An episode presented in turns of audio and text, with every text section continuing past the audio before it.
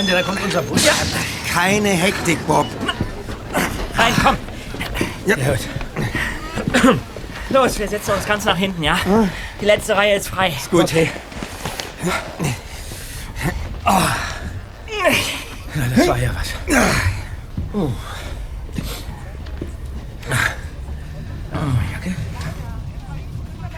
Ist bei euch noch was frei? Wie bitte? Ist bei euch noch was frei? Ja, klar. Sicher doch. Ähm, rückst du mal ein Stück, Erster? Ja. So.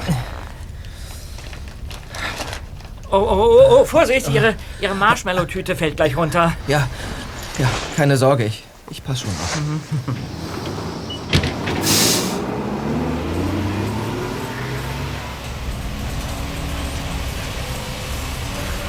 Mann, der, der, der Film war echt gruselig, oder?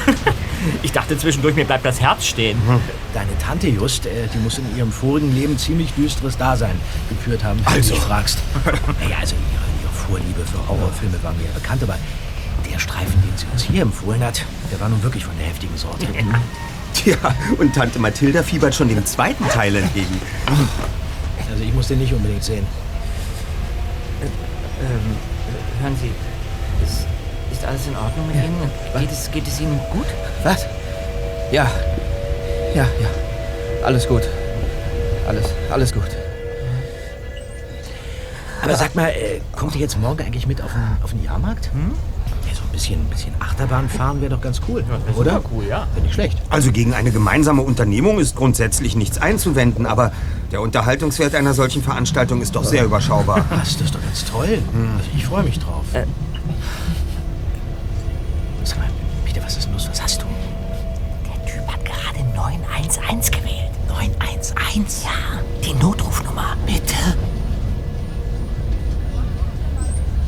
Hallo?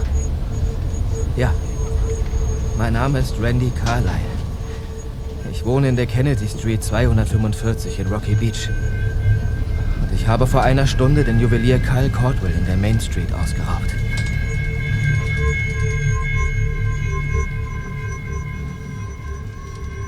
Den anderen Fahrgästen war der unglaubliche Vorgang verborgen geblieben.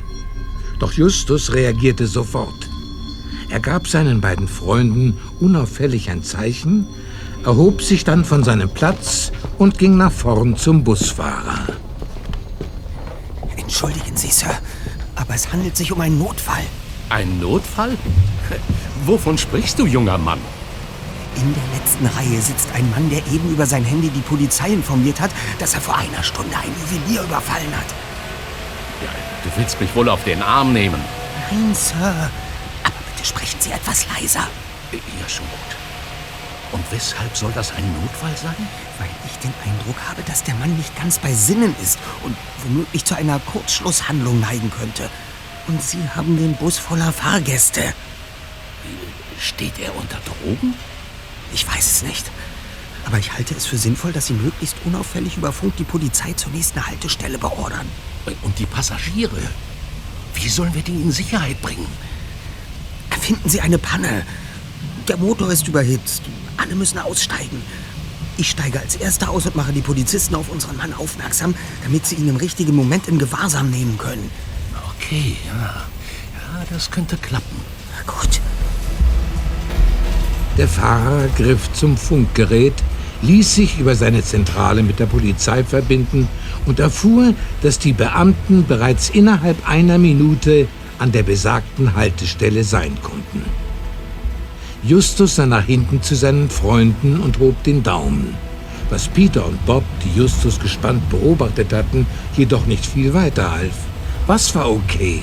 Hier war gar nichts okay. Äh, Sehr verehrte Fahrgäste, wir haben leider ein kleines Problem. Meine Temperaturanzeige vermeldet, dass der Motor kurz davor ist, den Geist aufzugeben. Äh, Sie müssen leider an der nächsten Station aussteigen und den nachfolgenden Bus nehmen. Dafür bezahlt man zu hohe Farben.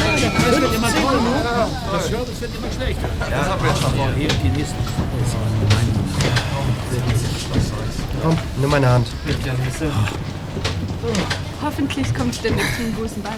Ja, der kommt schon, mach dir keine Sorgen. Wird schon. Das ist der Mann!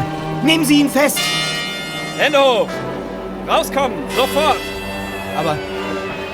Was? Los, raus, machen Sie keinen Blödsinn! Raus aus dem Bus! Hände hoch! Bitte! Tun Sie mir nichts! Rüber zum Polizeiwagen, Hände aufs Autodach und nicht bewegen! Jack! Baron! Schnappt ihn euch! Mensch, Justus! Was ist mit dem Typen los? Der wird ja behandelt wie ein Schwerverbrecher. Das wird sich hoffentlich bald klären, Kollegen.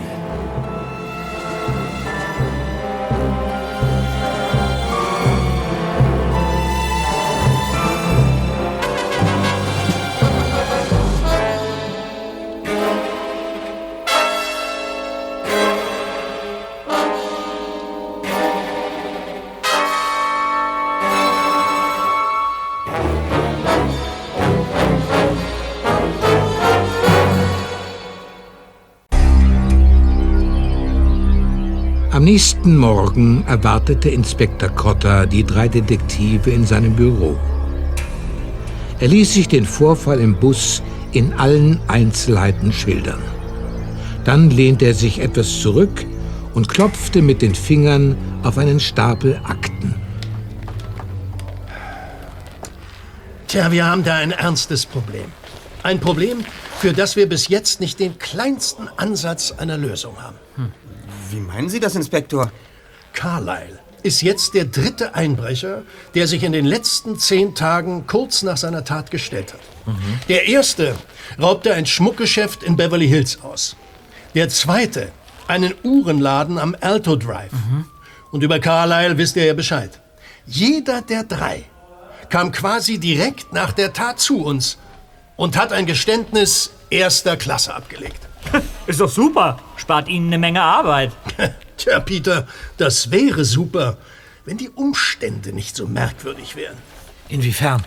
Naja, mal abgesehen davon, dass es normalerweise nicht die Art von Kriminellen ist, sich uns nach ihrer Tat auf einem Präsentierteller anzubieten, wollte uns keiner der drei Vögel zwitschern, wie genau er die Tat begangen hat.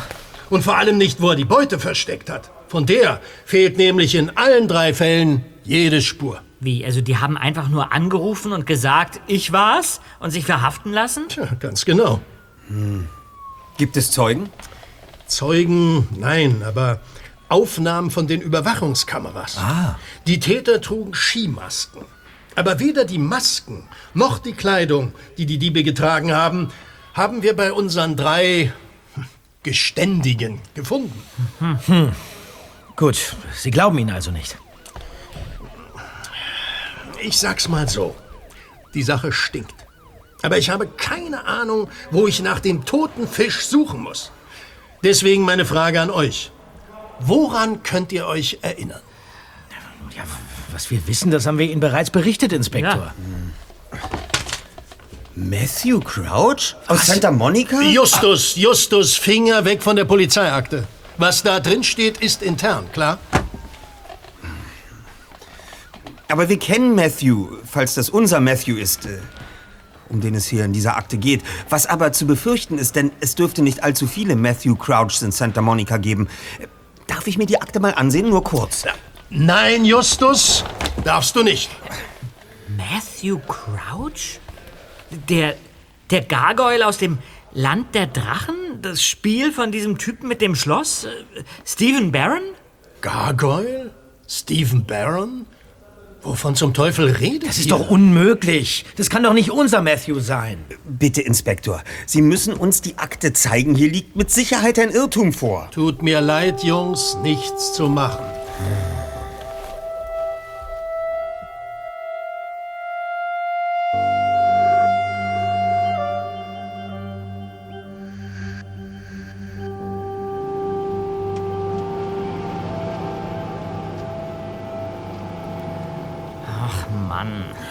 Cotter hätte uns doch wirklich was sagen können, oder? Ich meine, wir reden hier von Matthew, der einen Einbruch verübt haben soll. Das ist ungefähr so, als würde jemand behaupten, ein Goldhamster hätte Mike Tyson aus dem Ring geprügelt. Aber wenn es nur nach Cotta gehen würde, dann hätte er uns die Information wahrscheinlich auch gegeben. Aber als Inspektor sind ihm eben die Hände gebunden. Was uns aber nicht daran hindern muss, eigene Nachforschungen anzustellen. Okay. Dann fahren wir gleich zu ihm, okay? Genau das wollte ich hören, Bob. Gut.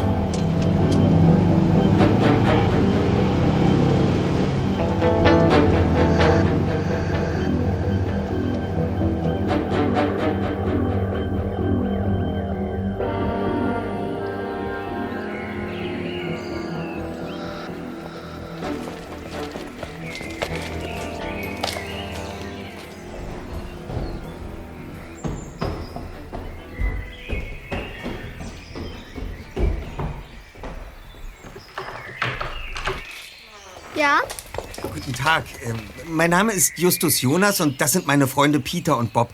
Ähm, ist deine Mama da oder dein Papa? Mama, komm mal!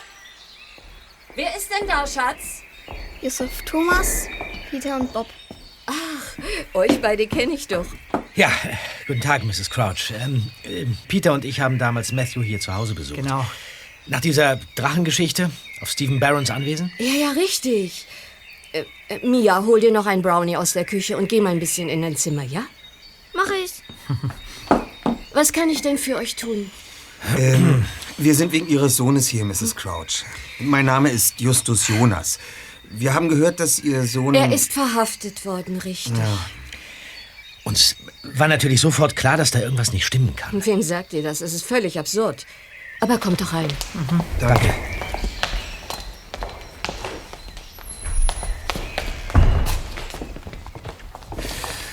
Setzt euch doch. Es war vor fünf Tagen.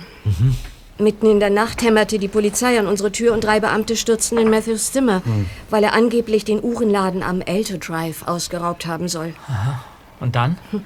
Ich habe immer wieder gesagt, dass sie sich irren müssten und mein Mann hat sofort unseren Anwalt angerufen. Aber die Polizisten ließen nicht mit sich reden. Und Matthew wehrte sich nicht. Ach, viel schlimmer noch.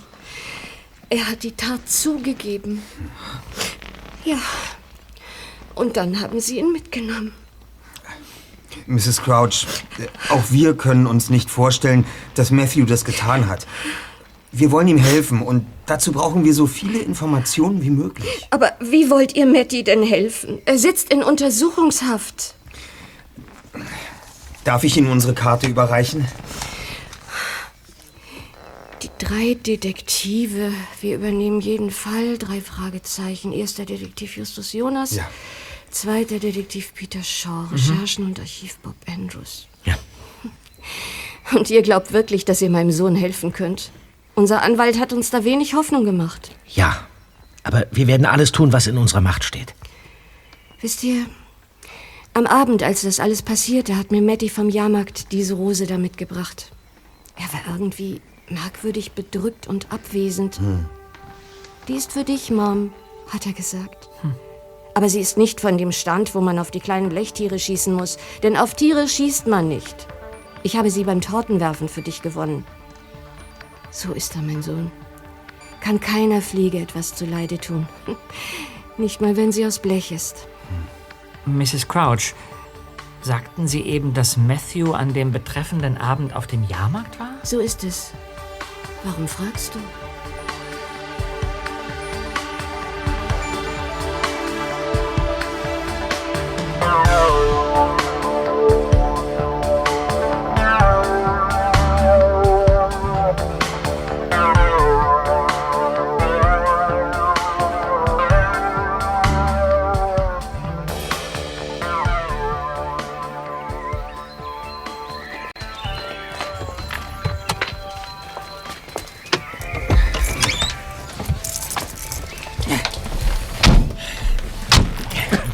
Kollegen, lasst uns das kurz besprechen. Okay, äh, zur Zentrale? Nein, nein, das ist nicht nötig. Unser Zweiter hat ja bereits gut kombiniert. Carlyles Marshmallow-Tüte und Matthews Rose. Beide waren ganz offensichtlich an dem Abend ihres Geständnisses auf dem Jahrmarkt. Ja. Ja, aber was reiner Zufall sein kann. Na, Im Moment geht so ziemlich jeder dahin. Ja, mag sein. Aber im gegenwärtigen Stadium der Ermittlungen müssen wir alle Hinweise sammeln, so bedeutungslos sie auch scheinen mögen. Hat uns Mrs. Crouch jetzt eigentlich engagiert? Ich habe ihr Verhalten als eindeutiges Ja interpretiert. Okay, dann machen wir also weiter. Ja. Äh, Jahrmarkt also. Hm. Aber, aber ansonsten haben wir nicht allzu viel. Ja, doch, doch. Ja, doch, haben wir. Mrs. Crouch meinte doch, dass, dass Matthew an dem besagten Abend so komisch gewesen sei. Ja, äh, was hat sie gesagt? Abwesend und, und bedrückt. Hm. Ja, und, und Carlyle war doch auch so komisch drauf. Eine zweite Parallele. Und die dritte wäre die Art der Geschäfte, in die eingebrochen wurde. Ja, Uhren und Schmuck. Drei Geschäfte mit durchaus wertvollen Stücken im Angebot. Und deshalb würde ich vorschlagen, dass wir als erstes den Uhrenladen am Alto Drive aufsuchen und ein Gespräch mit dem Besitzer oder, oder, oder einem Verkäufer führen. Vielleicht bringt uns das neue Erkenntnisse. Alles klar, gut. Na, dann wollen wir mal. Ja.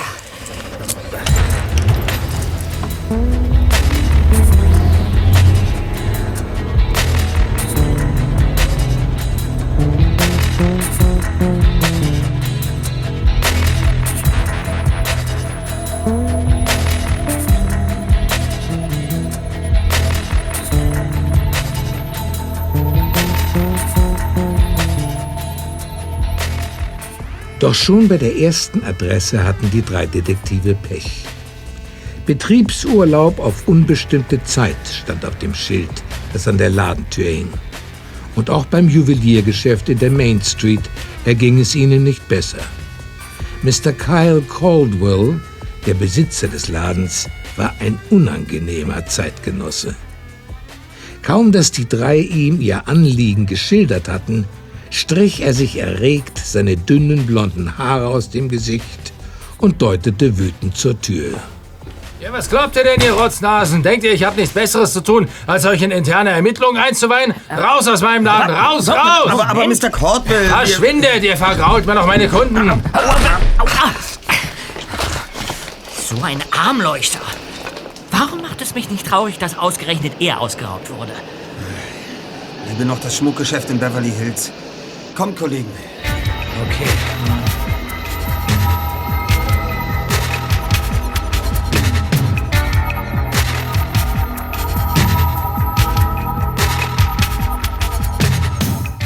Bei ihrem dritten Versuch war das Glück endlich auf ihrer Seite. Edna Scheinfield, die aufgetakelte Besitzerin des Ladens, erwies sich als überaus gesprächig. Himmel, was für eine Geschichte. Wenn ich daran denke, läuft es mir jetzt noch kalt den Rücken runter. Hier vorne ist er rein. Ja? Dieses Fenster hat er zertrümmert mit einem Hammer oder so. Bing! Sie haben den Einbruch miterlebt, Madame? Nein, Junge, wo denkst du hin? Dann wäre ich sicher nicht mehr unter den Lebenden. Oh. Nein, nein.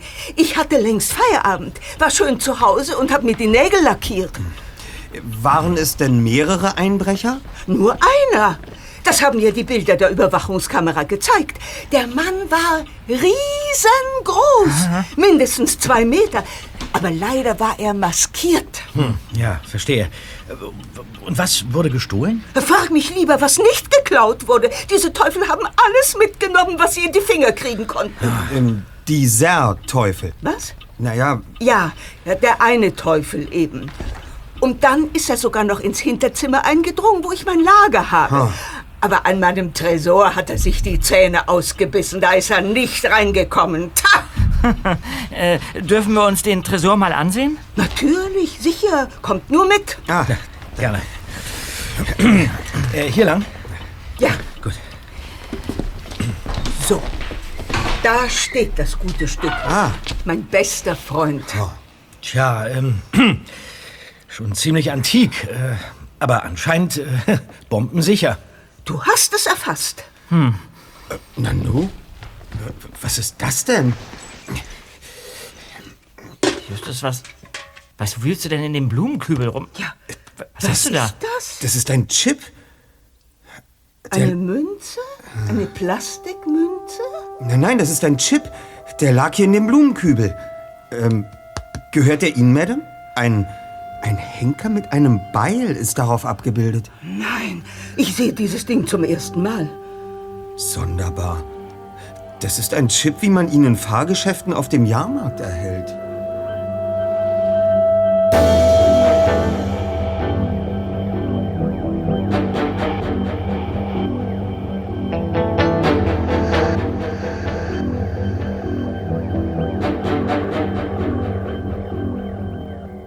Den drei Detektiven war klar, dass sie als nächstes den Jahrmarkt im Palisades Park aufsuchen mussten. Am Eingang empfingen sie ein Meer von Lichtern, Farben, Geräuschen, Gerüchen und Gesichtern. Sie gingen über das Festgelände und begutachteten mit Argusaugen die Plastikchips, die von den Fahrgeschäften ausgegeben wurden. Vor dem Spiegelkabinett zuckte Peter plötzlich zusammen.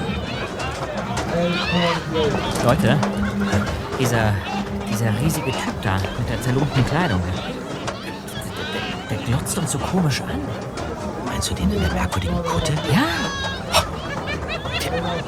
Der kommt hier direkt auf uns zu. Was will der von uns? Verschwindet von hier!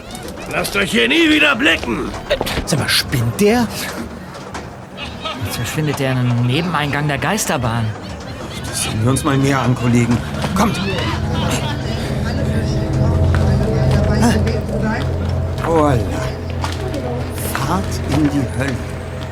Da haben wir ja unser Fahrgeschäft. Unser Fahrgeschäft? Wie meinst du das? Die Fahrchips, die da verkauft werden, sind blau. Und? Und wenn ich mich nicht irre, ist unser Henker darauf abgebildet.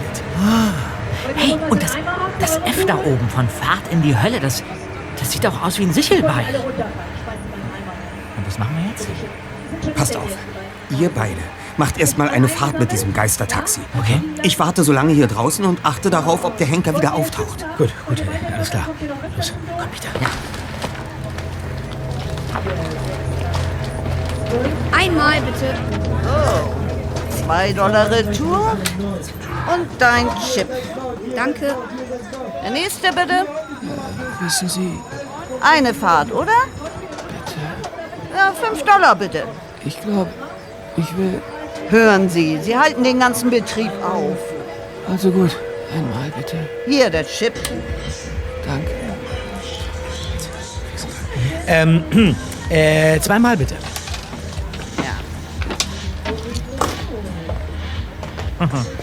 Da mal rein in die gute Stube.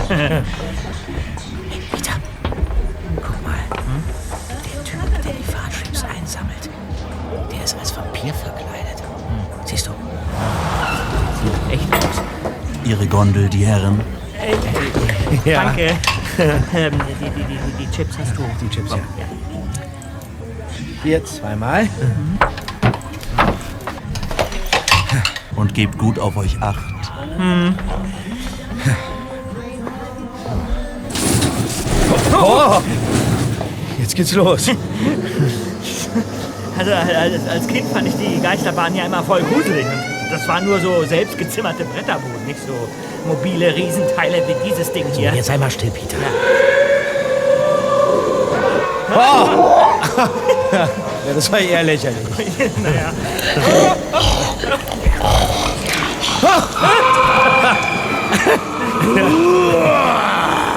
Kopf ab! Ja, ganz ruhig, ganz ruhig. Da machen, da machen ja auch echte Menschen Ja, ja. Das war, hast du das gesehen? Ein Henker. Henker mit einem Bein. Ja. Wie auf unserem Fahrtschild. Ah, ah, Der, der, der, der, kommt auf uns zu. Das ist, das ist hier der Typ von draußen. Was ist jetzt los? Wieso hält die Gondel jetzt an? Bob, Bob, ich, ich, ich will hier raus. Ganz ruhig, ganz ruhig. Jetzt gehört ihr mir. Gerechtigkeit wird euch zur Strecke bringen. Sprecht euer letztes Gebet. Nein, nein, nein, nicht. Lassen Sie mich los.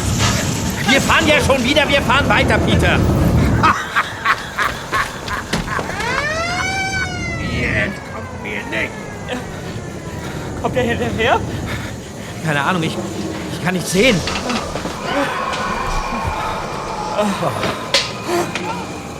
Äh, die Fahrt ist zu Ende. Ein Glück. So, jetzt nichts wie raus hier. Das kann. Da, da ist Justus. Na, ihr habt's aber eilig. Just, Just, du glaubst nicht, was da eben los war. Hä? Der Typ, der uns vorhin gedroht hat, der, der war in der Geisterbahn und wollte, wollte Peter, Peter aus der Gondel zerren. Derselbe Mann? Ja, derselbe Mann. Das ist in der Tat äußerst merkwürdig. Der Kerl ist gemeingefährlich. Das ist ein, das ist ein Irrer. Moment, Kollegen. Da! Seht doch! Was ist denn da? Ja, was meinst du? In der Gondel der Geisterbahn. Der vor euch an der Kasse stand und vor euch eingestiegen ist. Das ist er doch, oder? Ja, das ist der, du hast recht, aber. Wieso kommt der erst jetzt wieder raus?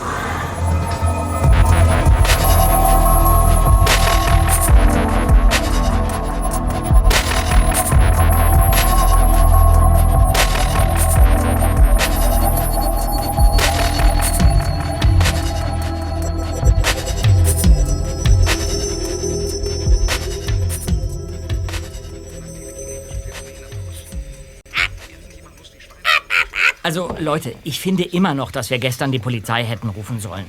Der Kerl in der Geisterbahn, der wollte mir echt an die Gurgel. Ja, das mag ja sein, Zweiter, aber in Anbetracht der undurchsichtigen Sachlage sollten wir unsere Ermittlungen zunächst so unauffällig wie möglich gestalten und kein Aufsehen erregen. Ja, das sehe ich genauso. Also, wir wissen jetzt, dass Edna Scheinfields Chip aus der Geisterbahn stammt. Ja. Ja? Ja, und dort treibt dieser zwielichtige Henker sein Unwesen. Ja, der uns unmissverständlich aufgefordert hat zu verschwinden. Nicht zu vergessen Ednas Beschreibung des Diebes. Mindestens zwei Meter groß. Also alles in allem Grund genug, sich diese Geisterbahn mal ein bisschen genauer anzusehen. Ja, aber wenn dieser Henker in die Einbrüche verwickelt ist, woher wusste der so schnell, dass wir in der Sache ermitteln? Hm. Der Auftrag war doch noch ganz frisch, als uns dieser Typ angebrüllt hat. Ja, ich kann mir da auch keinen Reim drauf machen. Aber ich habe gestern Abend noch mal ein bisschen recherchiert und herausgefunden, dass die Geisterbahn von einem gewissen, warte mal, ich habe es mir aufgeschrieben. Ja, hier Luther Litty betrieben wird. Aha. Die? Luther Litty. Ja, und diesen Herrn sollten wir vielleicht als nächstes aufsuchen, um vielleicht Zu einer wichtigen Zwischenmeldung. mehr Bereits zum vierten Mal wurde innerhalb von 14 Tagen ein brutaler Einbruch verübt. Bob, mach mal den Fernseher lauter. Dieses Mal traf es ein Münzgeschäft in der Innenstadt von Santa Monica. lauter, okay. Doch auch dieses Mal kann die Polizei mit einem schnellen Erfolg aufwarten. Einer inoffiziellen Quelle zufolge stellte sich noch gestern Abend ein gewisser Quentin Hay, ja ein ein Programmierer aus Malibu, den Behörden. Hey, seht doch, Freunde. Das ist doch der Typ, der vor uns in der Schlange gestanden hat. Bei der Geisterbahn. Ja, das ist er ganz sicher. Kommen wir nun zum Wetter. Vereinzelte Tiefausläufer sorgen für sinkende Temperaturen in ganz Kalifornien. Jetzt kannst du abschalten, In Bob. einigen Teilen kommt es zu heftigen Regenschauern und Und wie gehen wir nun weiter vor? Hm. Als erstes muss ich von Matthews Mutter noch etwas Wichtiges wissen. Ach, wo habe ich denn ihre Nummer? Hier. Ah, sehr gut. Bin ich doch mal gespannt. Hm, ich auch. Hey, Justus, äh, schalt den Verstärker ein. Schon geschehen. Sehr brav. Ja, Crouch? Guten Tag, Mrs. Crouch. Hier spricht Justus Jonas. Ich habe nur eine kurze Frage. Wissen Sie zufällig, ob Matthew an dem betreffenden Abend auf dem Jahrmarkt eventuell auch mit der Geisterbahn gefahren ist? Geisterbahn? Da bin ich überfragt, keine Ahnung. War Matthew denn allein auf dem Jahrmarkt oder mit Freunden? Vielleicht könnten die uns weiterhelfen. Ja, wisst ihr, Matthew hat nicht so viele Freunde. Aha. Er war immer schon ein Einzelgänger und lebt meist in seinen Computerwelten, das habt ihr ja mitbekommen. Hm, Zwei gute Freunde hat er zwar, aber hm, an dem Abend war er allein unterwegs. Verstehe. Also wissen Sie nur von der Rose, die er beim Tortenwerfen gewonnen hat. Ja, und das hat er mir vielleicht auch nur erzählt, weil ich danach gefragt habe. Hm. Wisst ihr, er brachte mir jedes Jahr etwas vom Jahrmarkt mit. Letztes Jahr war es, glaube ich, so ein verzerrtes Foto von ihm, das er irgendwo dort aufnehmen ließ. Aha. Mein Matty. Ganz dick und hässlich. In Ordnung. Ja, wir danken Ihnen, Mrs. Crouch. Sobald wir etwas Neues wissen, melden wir uns bei Ihnen. Einverstanden. Bis dann. Bis dann. Noch eine Sackgasse. Foto. Verzerrtes Foto. Hm? Was, was murmelst du da? Beim, beim Spiegelkabinett, ja, da gab es ein, Da gab es einen Bildschirm, auf dem man seine eigene Gestalt fürchterlich verzerrt und entstellt bewundern konnte. Ja. Und? Naja, um das hinzubekommen, muss irgendwo davor, daneben oder darüber eine, eine Videokamera installiert sein, die ständig die Passanten aufnimmt. Äh, ich kann dir nicht ganz folgen. Ich auch nicht. Es muss dort eine Kamera geben, die alles aufnimmt, was ihr vor die Linse kommt. Und genau gegenüber dem Spiegelkabinett, sozusagen in, in Blickrichtung der Kamera, befindet sich. Was befindet sich da? Die Fahrt in die Hölle. Ja. Die Geisterbahn. Genial, Bob. Mit diesen Aufnahmen ließe sich verifizieren, ob Matthew ebenfalls an dem Abend mit der besagten Geisterbahn gefahren ist. Was die Fahrt in die Hölle endgültig zu unserer heißesten Spur machen Ganz würde. genau. Ja, aber wie sollen wir an diese Aufnahmen rankommen? Auf YouTube stehen die sicher nicht. Wir statten dem Spiegelkabinett erstmal einen Besuch ab. Vermutlich müssen wir wieder tief in die Trickkiste greifen, aber es wäre doch gelacht, wenn sich kein Weg zu den Aufnahmen finden lässt. Ja. Ha, ha, ha.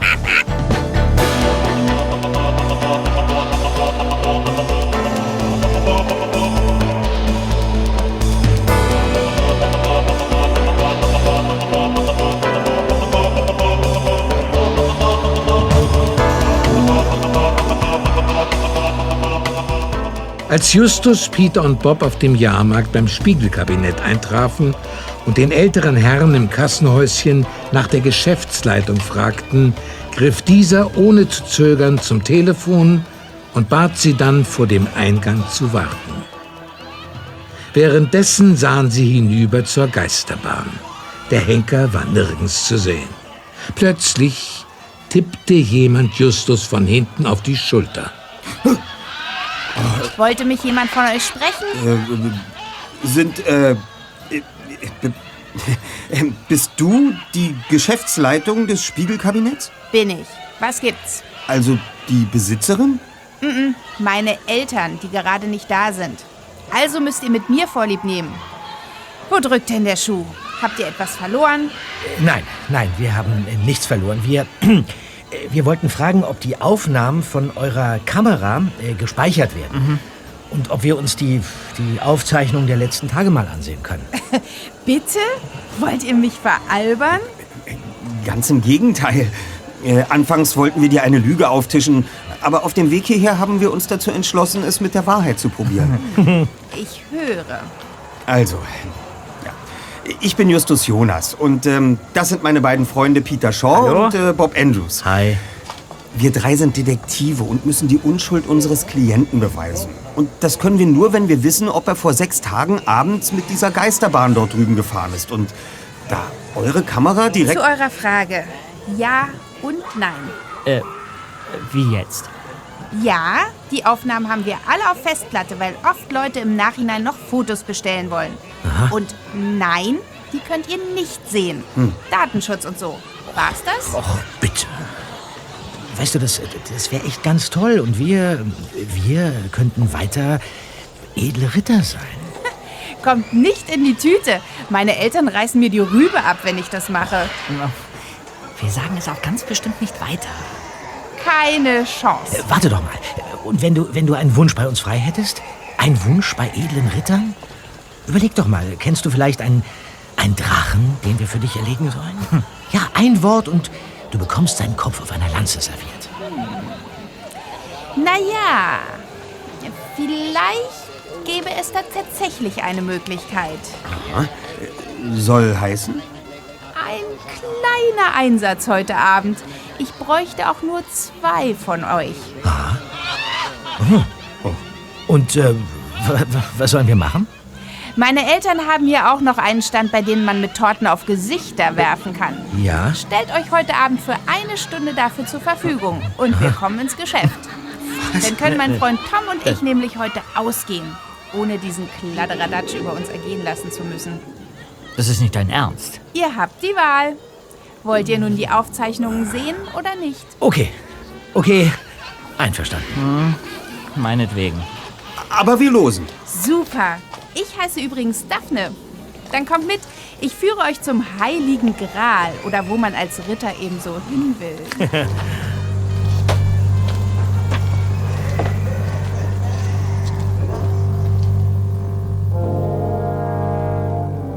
Die drei Detektive sahen die Aufnahmen der entsprechenden Tage durch und tatsächlich, alle Verdächtigen waren jeweils an dem Abend vor ihrem angeblichen Einbruch mit der Geisterbahn gefahren. Nachdem die drei sich von Daphne verabschiedet hatten, wollte Justus sich selbst ein Bild vom Inneren der Geisterbahn machen. Am Kassenhäuschen kaufte er Chips für sich und Peter. Mal rein in die Gondels weiter. So.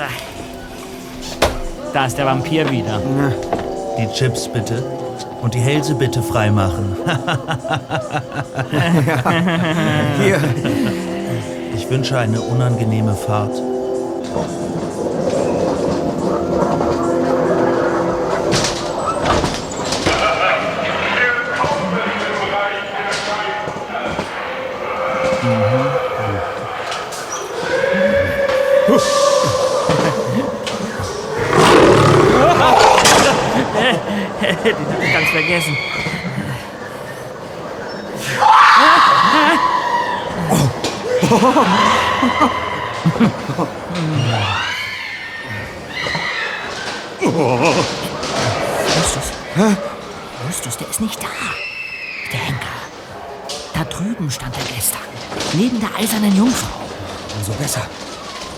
Überwachungskameras, soweit ich das beurteilen kann.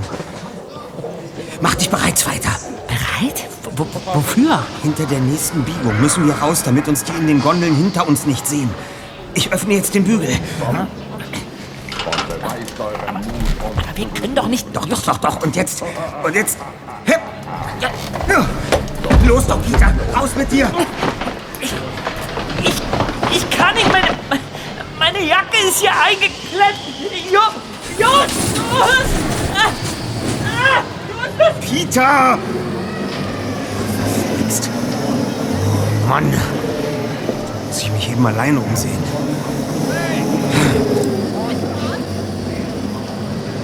Peters Gondel verschwand in der Dunkelheit. Hinterherrennen machte keinen Sinn.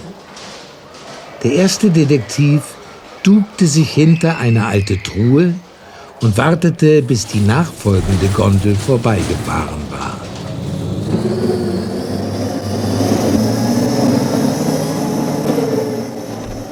Kurz vergewisserte er sich, dass ihre Aktion nicht von der Videoüberwachung erfasst worden war. Aber auch in diesem Teil der Folterkammer entdeckte er keine Kamera. Justus ging weiter. Es gab genügend Nischen, Aufbauten und Requisiten, hinter denen er sich verstecken konnte, wenn er eine Gondel an sich vorbeifahren lassen musste.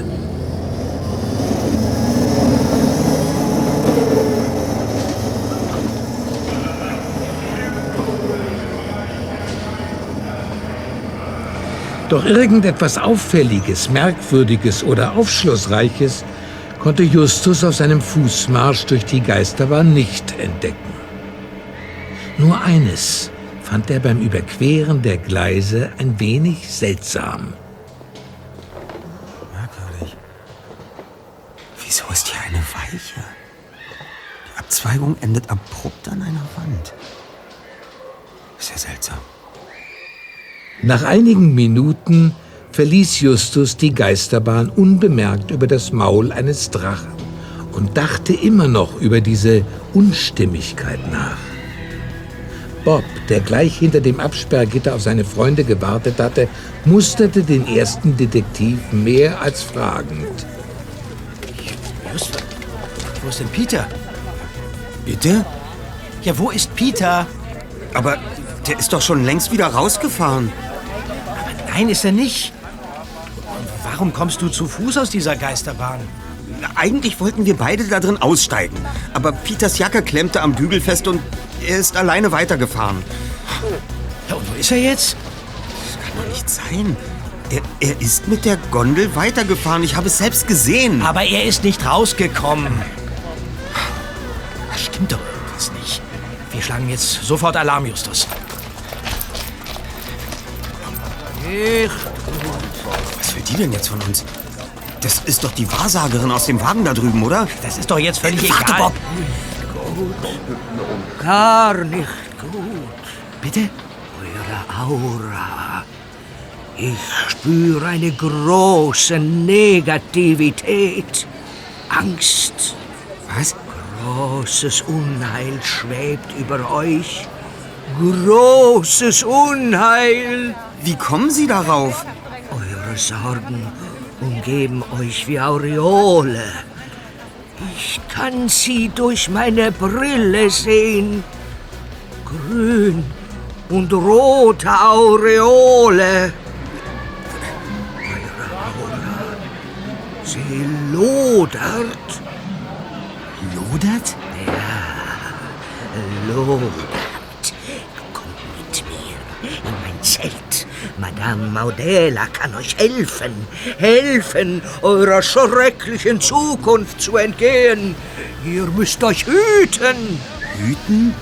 Aber wovor? Just, wir haben jetzt keine Zeit für sowas. Wir müssen... Peter! Da ist ja Peter! Ja, die Gondel fährt gerade aus der Geisterbahn. Das ist doch nicht möglich. Komm, Bob! Ja. Erflucht seien die Unwissenden!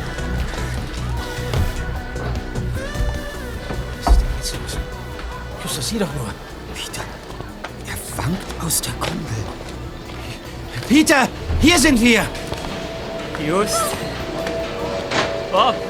Mensch, wo warst du denn so lange? Ich, ich, ich, ich bin gerade da rausgekommen. Ja, das, das haben wir gesehen.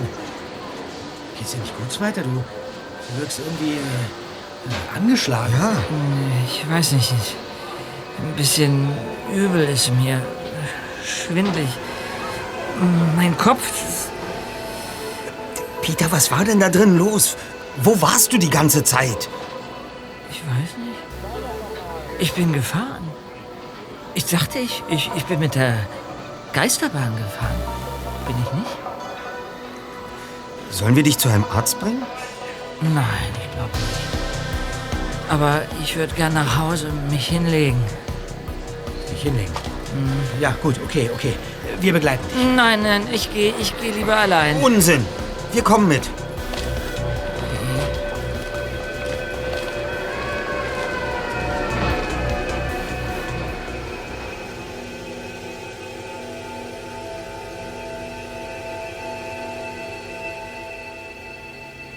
Die Fahrt zu Peter nach Hause verlief schweigend. Der zweite Detektiv hatte offenbar einen Filmriss. Blackout. Vor seiner Haustür drehte er sich noch einmal kurz zu seinen beiden Freunden um und verabschiedete sich mit einer wortlosen Geste. Nachdem die Tür ins Schloss gefallen war, blickten sich Justus und Bob fragend an. Ob Peter was Falsches gegessen hat? Glaube ich nicht. Es muss etwas mit der Fahrt in der Geisterbahn zu tun haben.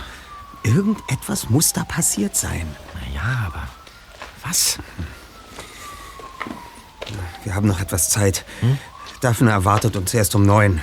Oh, das hatte ich ja total vergessen. Dieses blöde Tortenwerfen. Ja, egal jetzt. Da müssen wir durch. Und bis dahin verschaffen wir uns einen Eindruck von diesem Luther Litty, dem Geschäftsführer der Geisterbahn. Irgendwas stimmt da nicht. Okay, schön. Dann zurück zum Jahrmarkt. Ja.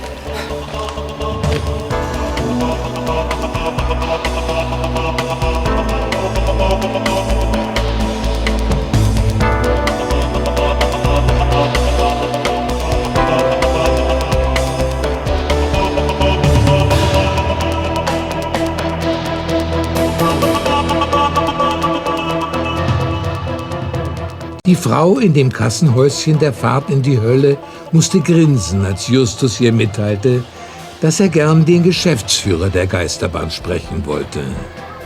Geschäftsführer, so, so. Na, dann geht mal um den Laden herum, Jungs. Er müsste in dem rotzgelben Ei von Wohnwagen auf der Rückseite sitzen. Äh, rotzgelb, ja? Aha. Ja, äh, danke vielmals. Ähm, komm, Justus. Ja.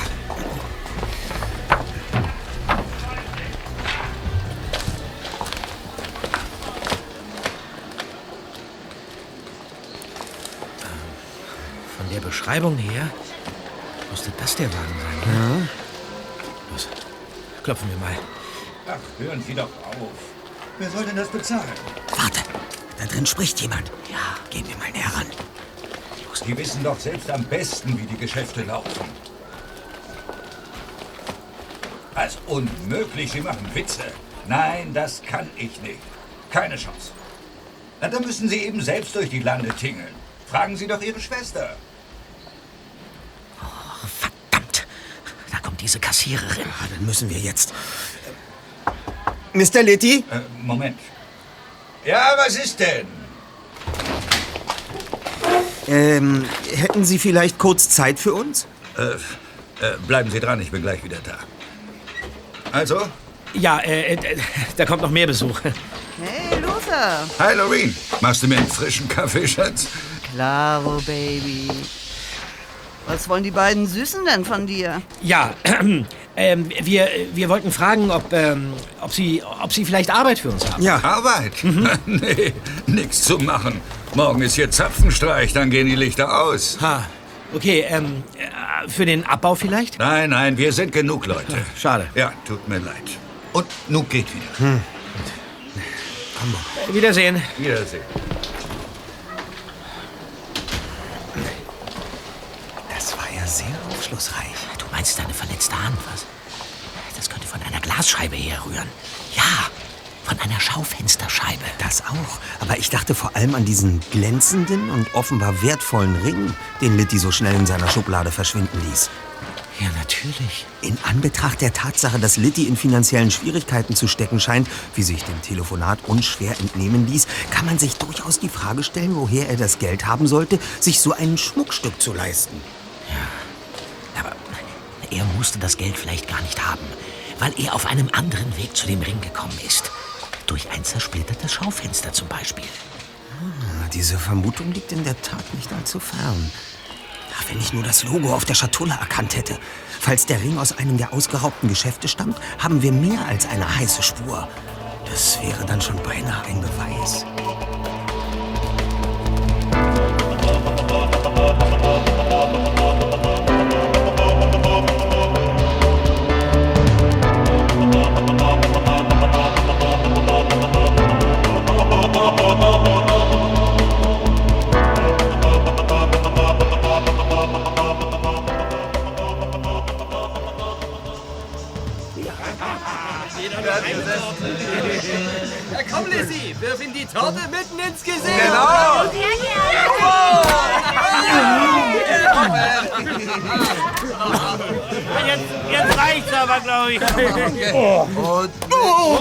Kann nichts mehr sehen.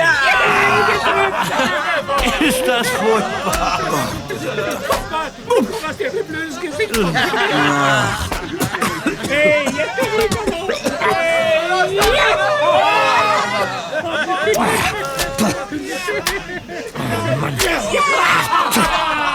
Man sollte die Besitzer bei der Liga für Menschenrechte anzeigen. Oh, Mist daneben. Oh, nimm mal mal zwei Stück. Ihren Einsatz als lebendige Zielscheiben beim Tortenwerfen strichen Justus und Bob für immer aus ihrem Gedächtnis. Alles war noch viel fürchterlicher, als sie es sich ausgemalt hatten. Die klebrigen Mini-Torten, die ihnen ins Gesicht flogen, schmeckten einfach nur fürchterlich. Der Andrang der Kunden war überwältigend. Und die Jahrmarktbesucher trafen hervorragend. Besonders Justus. Als die Prozedur endlich vorbei war, wischten sich die zwei Detektive die Tortenreste aus dem Gesicht und eilten zum Auto. Ich habe mich noch nie so sehr auf eine Dusche gefreut, das kannst du mir glauben. Und wenn ich... Moment, mein Handy. Unbekannter Anrufer. Ich lass dich mithören, ja? Ja. Ja? Justus Jonas? Justus, Mrs. Shaw, sind Sie es? Justus,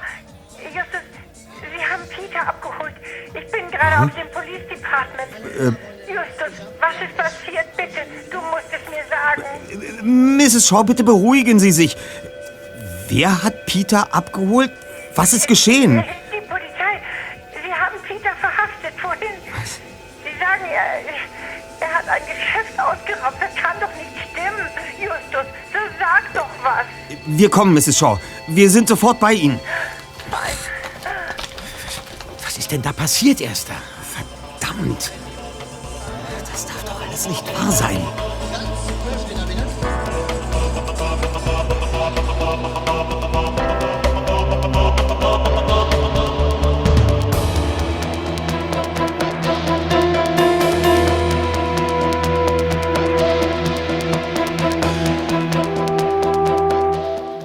Als die zwei Detektive im Police Department von Rocky Beach eintrafen, saß Peters Mutter vor dem Eingangsschalter auf einem Stuhl, das Gesicht in ihren Händen vergraben.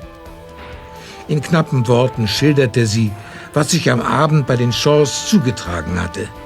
Demnach war Peter noch einmal weggefahren und erst spät wieder nach Hause gekommen. Zehn Minuten später war die Polizei angerückt.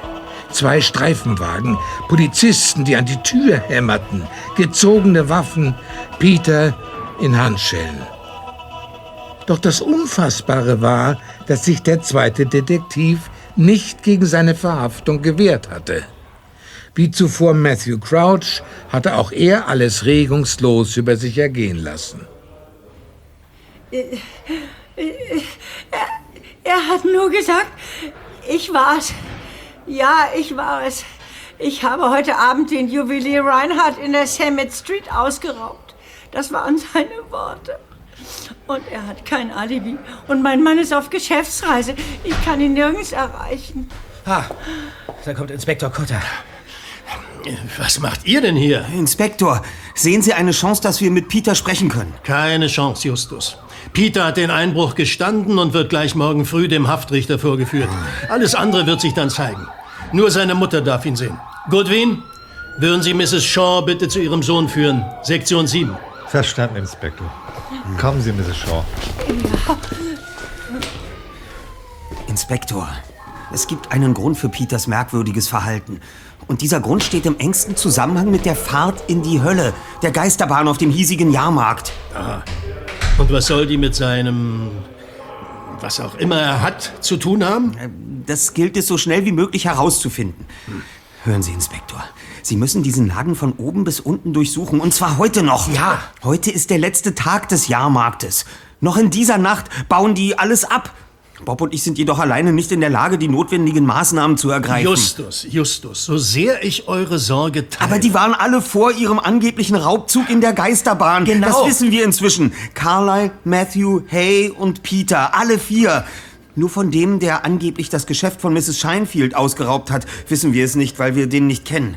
Und der Besitzer der Geisterbahn steckt aller Wahrscheinlichkeit nach in finanziellen Schwierigkeiten, hat aber trotzdem einen klotzigen Ring in seinem Schreibtisch und eine verletzte Hand. Jungs, ich kann nicht auf Verdacht ein ganzes Fahrgeschäft auf den Kopf stellen. Der Besitzer zerreißt uns vor Gericht in der Luft wegen übler Nachrede und Umsatzverlust. Nur wenn wir nichts finden, Inspektor. Nein, Justus, wir werden gar nicht erst suchen.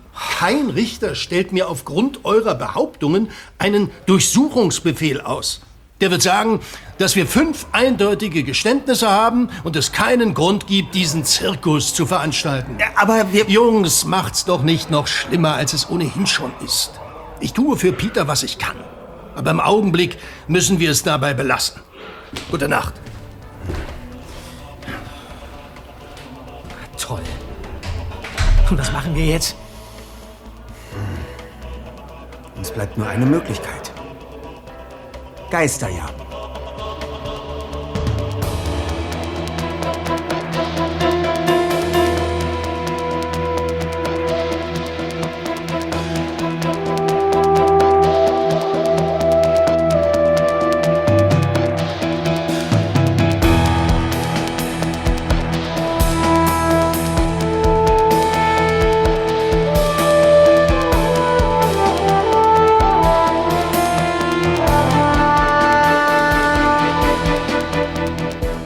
Der Plan des ersten Detektivs war denkbar einfach. Es gab nur eine Sache, die an der Fahrt zur Hölle wenigstens halbwegs verdächtig war.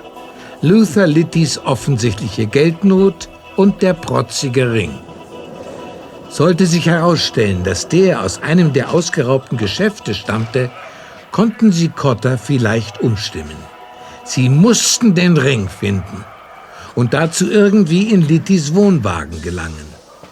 Dieses Problem ließ sich recht einfach mit Bobs Führerscheinkarte lösen. Sie schoben sie einfach in den Türschlitz und zogen sie nach oben. Dann betrat Justus den kleinen Wohnwagen und Bob stellte sich an die Ecke zur Geisterbahn, um Wache zu halten. Kaum hatte Justus in der Schublade die Schatulle mit dem gesuchten Ring gefunden und sie an sich genommen, hörte er von draußen plötzlich Stimmen. Brauchen wir noch einen Kandidaten. Den Juwelier in Malibu nehmen wir noch mit. Du weißt, dass das nicht so einfach. Sie laufen ja nicht zuhauf da draußen rum. Die Sache gestern war schon ziemlich haarig. Die Kandidaten müssen gut ausgewählt werden. Das geht nicht bei jedem. Ja, gestern war ja auch eine Ausnahme. Aber wir haben nur noch diesen Abend. Und Malibu bringt uns eine Menge, wenn die Auslage hält, was sie verspricht. Ja, ich tue, was ich kann. Bereite du am besten jetzt schon mal alles vor, damit wir nachher keine Zeit verlieren. Okay. Du sagst mir Bescheid? Ja, sobald ich jemanden gefunden habe.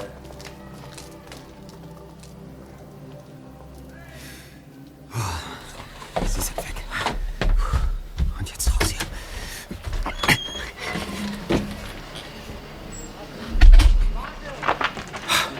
Just, da bist du ja schon wieder. Hast du den Ring? Mehr als das.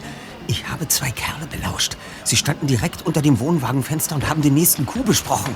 Äh, ja, wieso habe ich die nicht gesehen? Weil der Wohnwagen, die Rückseite der Geisterbahn und der große Wagen der Wahrsagerin ein Areal bilden, das einen Sichtschutz auf drei Seiten bietet. Ein optimaler Platz für eine geheime Unterredung. Okay, verstanden. Aber was soll das heißen? Der nächste Coup. Und wer sind diese Typen? Keine Ahnung. Ich konnte sie nicht sehen. Aber heute Nacht soll in Malibu ein Juwelier ausgeräumt werden. Und die beiden sind gerade durch diese Tür da in der Geisterbahn verschwunden. Ja, dann nichts wie hinterher. Komm.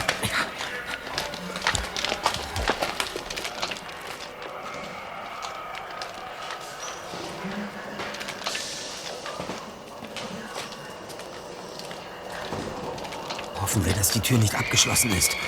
So, mal sehen. Wir haben Glück.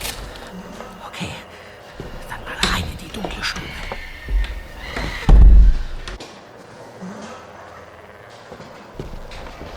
Da ist jemand. Euch krieg ich. Ey, stehen bleiben. Das ist der Vampir. Vom Eingang.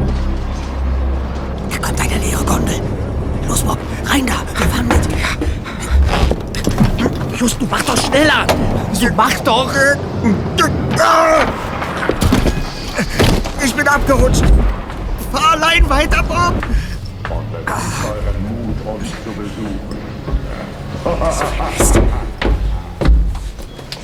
Wo ist der Vampir?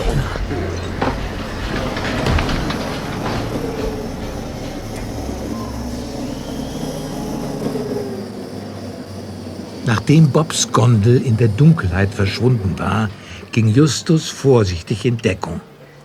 Doch der Vampir tauchte nicht mehr auf.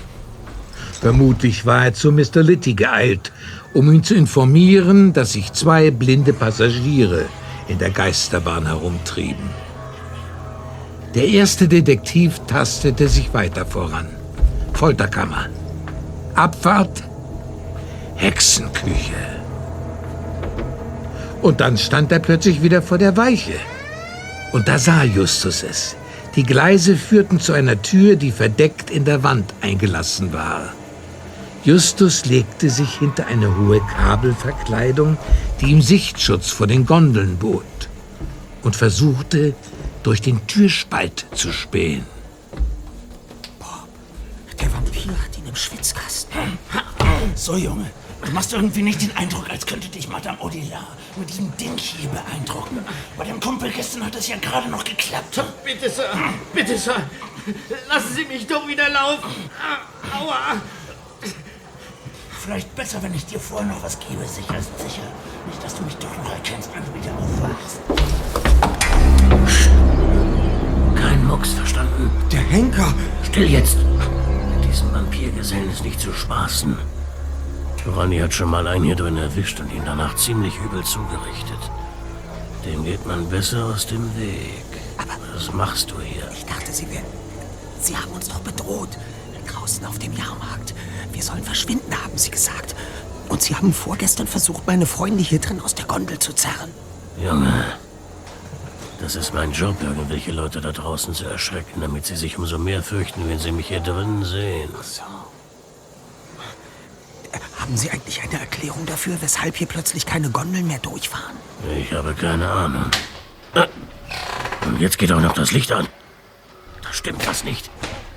Ah, sieh mal einer an. George, spielst du Kindermädchen oder Fremdenführer? Hey, was soll das Lass hier? mal, Ronny. Das ist Chefsache. Mr. Litty? George, was der Junge hier tut, ist nichts anderes als Ladendiebstahl. Sich einfach so in die Geisterbahn zu schleichen. Ich habe nichts zu verschenken. Pack deine Sachen, du kannst gehen. Ich suche mir einen anderen Kundenschreck. Luther, der, der Junge hat sich nur verlaufen. Und ich war gerade mit ihm auf dem Weg zu dir. Ehrlich. Quatsch mich nicht voll. Ronny, geh raus und ruf die Polizei. Und findet endlich diesen anderen Knilch. Ah, die Polizei zu rufen ist eine hervorragende Idee. Da lassen sich dann auch gleich noch ein paar andere Ungereimtheiten klären. Hä? Wovon redest du? Hey, Chef, ich kann mich doch auch selbst um den Dicken kümmern. Wo kommen Sie eigentlich so plötzlich her, Ronny? Eben waren Sie doch noch hinter dieser Tür dort und haben meinen Freund bedroht. Hey, das hatte ich einen feuchten Dreck zu interessieren. Also, Chef, soll ich mich um ihn kümmern? Ah, die Bullen, die geben dem doch nur einen Klaps auf den Hintern und lassen ihn wieder gehen. Und? Was hätten Sie stattdessen für einen Vorschlag? Inspektor Cotter! Wie schön, Sie und Ihre Leute hier zu sehen. Police Department Rocky Beach. Und? Wie würden Sie nun vorgehen? Tja, wissen Sie, Officer, das, das war doch nur so dahergesagt. Aber das ändert nichts daran, dass wir hier einen Witzbold haben, der in meiner Geisterbahn auf eigene Faust hinter die Kulissen sehen wollte. Hm. Äh, wo kommen Sie eigentlich so schnell her? Wer hat Sie gerufen? Wenn Sie so wollen, dieser Witzbold hier, Justus Jonas. Ihm und seinen Freunden ist nämlich aufgefallen, dass ihr Fahrgeschäft auf merkwürdige Weise in eine Reihe von Einbrüchen verwickelt ist, die sich in den letzten zwei Wochen zugetragen haben. Und nun bin ich hierher gekommen, um mir vor Ort selbst ein Bild zu machen. Einbrüche? Ja, genau, Einbrüche in insgesamt fünf Juwelier-, Schmuck- und Münzläden in Rocky Beach und Umgebung. Und jedes Mal, jedes Mal ist der Täter wenige Stunden vor dem Einbruch mit ihrer Geisterbahn gefahren. Der von Mrs. Scheinfields Laden auch? So ist es. Ich verstehe kein Wort. Ah ja. Na, deswegen sind Sie hier? Weil diese Kerle mit meiner Geisterbahn gefahren sind? Und weil sich diese Kerle danach alle in einem sehr merkwürdigen Zustand befunden haben, Mr. Litty. Ein Zustand, in dem sie kurz nach dem Einbruch bei der Polizei anriefen, um ihre Tat zu gestehen. Und weil Sie, Mr. Litty, in Geldnöten sind, aber dennoch einen äußerst wertvollen Ring besitzen. Ja. Hier, in dieser Schatulle befindet sich das gute Stück. Woher hast du die? Und weil Sie eine Verletzung an der linken Hand haben, Mr. Ja. Litty. Haben Sie sich geschnitten? Ne. An einer zerbrochenen Glasscheibe vielleicht? Gib mir die Schatulle mit dem Ja, Ring. weg. Äh, Inspektor, Inspektor, das ist Diebstahl. Ja, ja, ja, fragt sich nur, wer ihn begangen hat. Ich, ich habe mit diesen Einbrüchen nichts zu tun. Aber Sie wollten Bob entführen. Na. Also Ihr Komplize da. Er hat ihn in diese Kammer dort gesperrt, wo man irgendetwas mit ihm anstellen wollte. Es war von Mitteln die Rede, die ihm verabreicht werden sollten. Wo ist Bob? Vorhin hat er sich noch hinter dieser Tür hier befunden, als Ronny ihn... Wa- Was ist das für eine Tür? Die habe ich zuvor noch nie gesehen. Öffnen, Goodwin. Verstanden, Inspektor.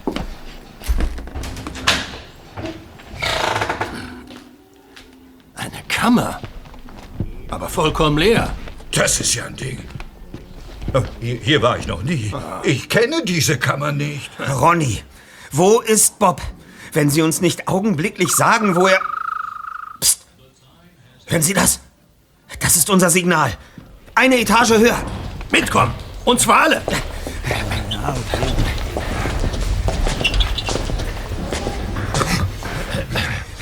Ah, Hier befindet sich die Folterkammer. Hier, Jungs! Justus! Ich bin hier drin! Das, das kommt aus der eisernen Jungfrau dort. Sie ist von außen verriegelt. Das haben wir gleich. Endlich. Bob, geht es dir gut? Ein bisschen eng da drin. Aber sonst, sonst ist alles im Lot. Aber seht euch mal an, was hier auch noch drin steckt. Karton? Ja, ich kipp den, ich kipp den Inhalt mal aus. Nein. Ich werd verrückt. Ringe, Ketten, Armreife, Perlen, Münzen. Das, Können Sie mir das erklären, Mr. Litty? Äh, Inspektor, hören Sie. Ich habe wirklich keine Ahnung, äh, wie das Zeug hier reingekommen ist. Ah ja. Moment mal. Oh nein. Ronny! Er ist weg! Und dieser Henker auch! Leute! Ruft Verstärkung! Ein Moment noch, Inspektor. Mr. Litty. Ja. Ich gehe doch recht in der Annahme, dass Sie nicht der Eigentümer dieser Geisterbahn sind, richtig? Äh, Was? Äh, Ja, ja, ja, nein, nein, nein, sie gehört mir nicht. Ich bin, ich bin nur der Pächter. Aha. Aber was soll das jetzt? Und diese Kammer unter uns. Wo würden Sie sagen, befindet sie sich, wenn Sie sich Lage und Ausmaß der Geisterbahn vor Augen führen? An der Rückseite, nicht wahr? Äh, warte mal, worauf willst du hinaus, Justus? Wir dürfen keine Zeit mehr verlieren. Sonst türmt uns auch noch der Rest der Crew und wir gucken in den Mond. Hat jemand ein internetfähiges Handy bei sich? Moment, Moment, Moment, ich habe eins. Hier, Junge. Aber was willst du denn? Danke. Moment. Ah, da haben wir sie schon. Hier, hier ist ein Foto.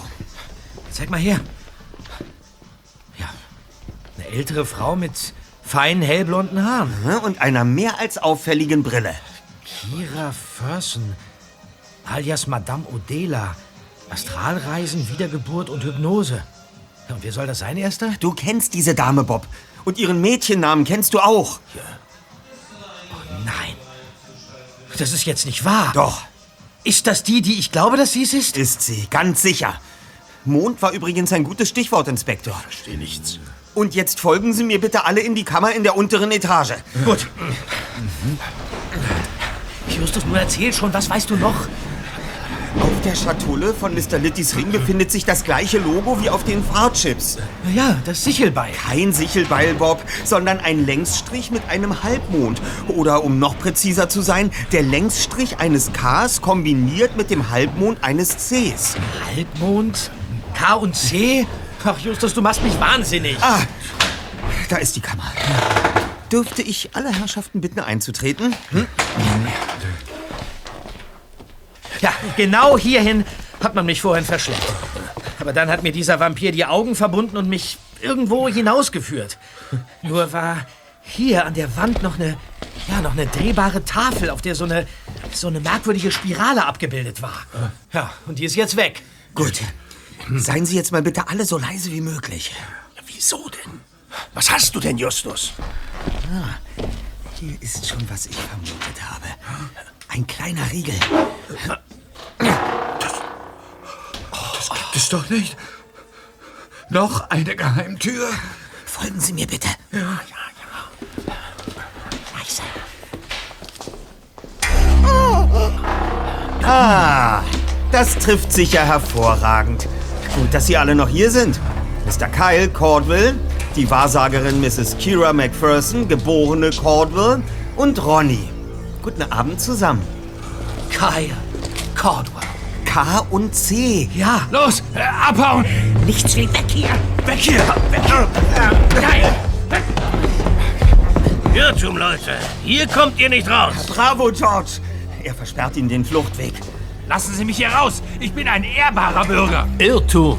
Sie alle drei sind festgenommen. Alles Weitere klären wir im Police Department. Ah.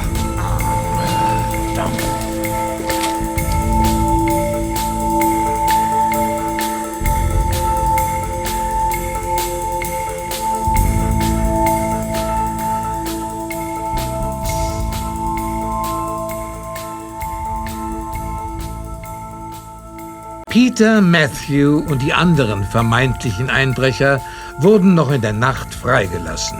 Es gab keinen Grund mehr, sie länger in Gewahrsam zu halten. Gleich am nächsten Morgen ließ sich Peter von seinen Freunden in Ruhe alle Einzelheiten des Falles erklären.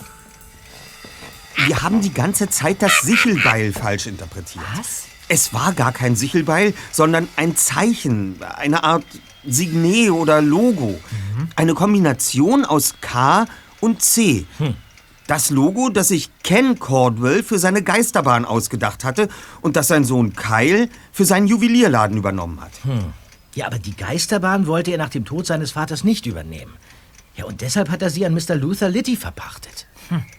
Ja, doch vorher hat Kyle Cordwell sie so umgerüstet, dass er, seine Schwester Kira und Ronny ihre krummen Dinger dort drehen konnten.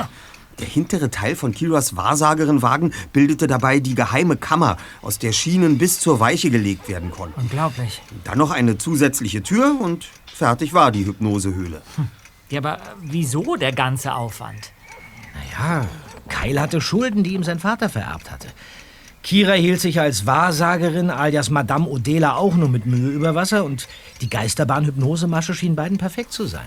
Den dritten im Bunde. Ronny, der übrigens mehrfach vorbestraft ist, kannte Kyle schon seit Teenagerzeiten. Er hat ihn bei Mr. Litty eingeschleust, weil er jemanden vor Ort in der Geisterbahn brauchte. Und äh, welche Rolle spielte jetzt nochmal Kiras Brille? Ja, das würde ich auch gern wissen. Kiras Brille. Als, Ja. als mir klar geworden war, dass die geheime Kammer ein Teil von Madame Odelas Trailer sein musste, fiel mir auf, dass die Haare der Wahrsagerin ebenso fein und blond waren wie die von dem Juwelier Kyle Cordwell. Und dann erinnerte ich mich an ihre Brille. Ein, ein auffälliges Gestell. Die Gläser wie ein Halbmond, sichelartig. Und an der Seite wieder dieses Zeichen. K und C. Eine kurze Recherche nach Kira Cordwell im Internet lieferte mir dann die letzte Bestätigung. Zum Glück war sie da noch unter ihrem Mädchennamen zu finden. Verstehe. Die Sache mit der Hypnose war also ihr Part. Mit der Spiralscheibe in der Kammer hat sie mich und die anderen hypnotisiert. Genau, in der Hypnose hat sie euch dann das Geständnis eingebläut und euch befohlen, abends alleine zu bleiben, damit ihr kein Alibi für den Einbruch habt. Eure Handynummern hat sie euch bei der Gelegenheit auch entlockt. Ja, und während du und die anderen allein unterwegs gewesen seid, weiter, da wurden die Läden ausgeraubt. Und danach bekamt ihr auf eurem Handy über SMS oder besser MMS ein Bild von Nosferatu zugeschickt. Das war der Trigger, der die Opfer gezwungen hat, die Polizei anzurufen und ein Geständnis abzulegen. Das hat Kira Cordwell inzwischen zugegeben. Oh Mann, diese miese Kira. Ja. Sie hat ganz genau gewusst, nach welchen Typen sie für ihre bösen Zwecke Ausschau halten musste. Ängstliche junge Männer. Nein, das ist doch Quatsch, Zweiter. Ja. Du kamst doch nur auf ihre Liste, weil die Cordwells gemerkt haben, dass wir ihnen hinterher spionieren. Und sie dich und damit auch uns aus dem Verkehr ziehen wollten. Ja. Aber wann war dir eigentlich klar, dass die Caldwells hinter der Sache stecken, Justus? Nicht sofort. Erst ahnte ich es nur. Kyle musste der Besitzer der Geisterbahn sein und hat sein Logo offenbar für beide Geschäfte verwendet. Den Juwelierladen und die Fahrt in die Hölle. Damit musste er derjenige gewesen sein, den Mr. Litty am Telefon gefragt hatte, wer das denn bezahlen solle. Und dem er gesagt hatte, dass er, also Cordwell, dann eben durch die Lande tingeln müsse.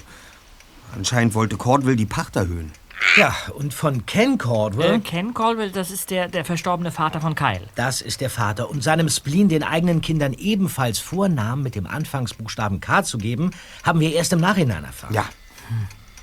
Und wer hat die Einbrüche jetzt tatsächlich begangen? Caldwell oder, oder, oder dieser Ronnie? Na, beide. Mal war es Caldwell und mal war es Ronnie, der auch vermutlich den Chip bei Mrs. Scheinfield verloren hat. Aha. Und wir haben zuerst nur den Henker in Verdacht gehabt. Ja, gut, dass George genau zum richtigen Zeitpunkt am richtigen Ort war. Der Einsteigevampir Ronnie war ihm schon immer sehr zwielichtig vorgekommen und damit hat er am Ende ja auch den richtigen Riecher gehabt. Hm. Äh, noch einmal kurz zu diesem Caldwell. Wieso hat er eigentlich seinen eigenen Laden ausgeräumt? Um von sich abzulenken. Ah, äh, und was war mit dem Ring? Den hatte Mr. Litty bei Caldwell ganz normal gekauft, oder? Ja, es ist der Verlobungsring für Lorraine. Wie? Der Frau im Kassenhäuschen? Genau die. Oh, wo die Liebe eben so hinfällt. Äh, Sag mal, Peter, wie ist denn das jetzt eigentlich mit dir? Wirst du dich nach dieser miesen Geschichte wie Matthew in psychologische Behandlung begeben? Hm, Nach langem Hin und Her überlegen, habe ich mich tatsächlich dazu entschlossen, ja. Ist nicht wahr. Wie jetzt? Wirklich? Ja, doch. Und ähm, die besten Therapeuten, die mich jetzt äh, psychisch wieder aufbauen können, heißen äh, Justus Jonas und Bob Andrews.